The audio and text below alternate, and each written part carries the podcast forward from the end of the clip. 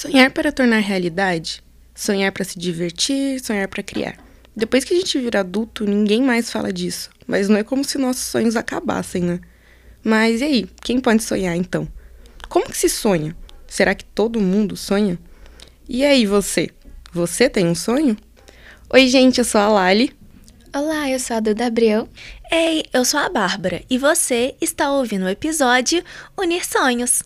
Seja seus anseios acadêmicos, profissionais, pessoais ou aquelas pequenas vontades do dia a dia, muitos de nossos desejos buscam se afastar dos braços de Morfeu e tornarem-se reais. A universidade é um de nossos múltiplos começos, uma nova oportunidade, experiência ou talvez o próximo passo a seguir em uma cadeia planejada de ações. Mas temos aqui um objetivo em comum: a vontade de tornar sonhos em realidade ou, pelo menos, encontrar algo com que se sonhar mas é para tornar sonhos distantes cada vez mais próximos e possíveis que a UFMG existe. Isso mesmo, uma universidade age muito além da sala de aula. Não importa qual seu grande sonho ou em qual área está a sua paixão, em todas elas o conhecimento é o ponto de partida para qualquer realização. É nesse contexto que a UFMG surge e ajuda no caminho de cada um que passa por aqui. Muitos sonhos nascem, sobrevivem e se concretizam aqui no campus. Então, eu decidi que eu queria fazer publicidade quando eu tinha uns 11 anos e eu vi que existia a profissão publicitária numa novela. Foi assim que eu escolhi. A moda virou um sonho para mim até recentemente, tipo, tem dois anos que eu comecei a, a trabalhar com moda, a pesquisar mais. Essa que você acabou de ouvir é a Mari, mais conhecida pelo campus como Mari Five. Ela é aluna do quinto período de publicidade aqui na UFMG. E não se preocupa que daqui a pouquinho você descobre o porquê dela estar tá aqui. Este sonho mais recente que a Mari menciona surgiu a partir de um reencontro com um objeto há muito tempo esquecido, escondido no fundo de um armário.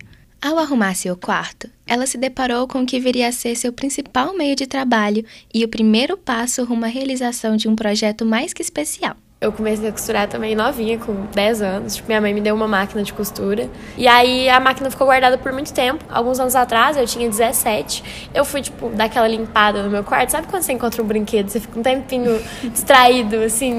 depois você lembra que tá, ah, não, tava limpando meu quarto, ok. Eu encontrei a máquina. Só que aí eu não. Esse brinquedo eu não parei de brincar depois, né?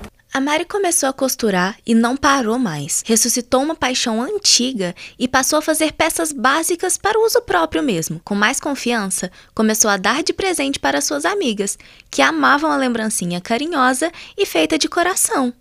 E aí foi assim que nasceu a Five, que é a minha marca. Por incentivo das minhas amigas e por um hobby. Quem é da Fafiche ou até mesmo de outros prédios do FMG já deve ter ouvido falar na marca ou na própria Mari Five.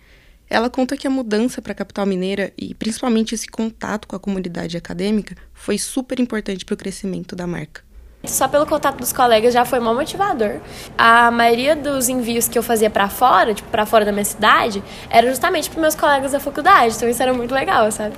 E a vinda para BH me possibilitou muita coisa, tanto pela cidade de Belo Horizonte quanto pelo contexto da graduação. Aqui as pessoas são um pouco mais expressivas com a moda também, acaba que querendo ou não, tipo, tem mais nicho para eu produzir. Eu vejo que a galera, principalmente aqui na Fafiche, é muito preocupada com marcas que têm uma produção socialmente, ecologicamente responsável, e a Five tem muito dessa pegada. A UFMG, tipo, eu acho que ela tem disso, ela junta gente de tudo quanto é lugar, de tudo quanto é estilo. Conhece muita gente com muitos talentos, com muita vontade de fazer coisas também.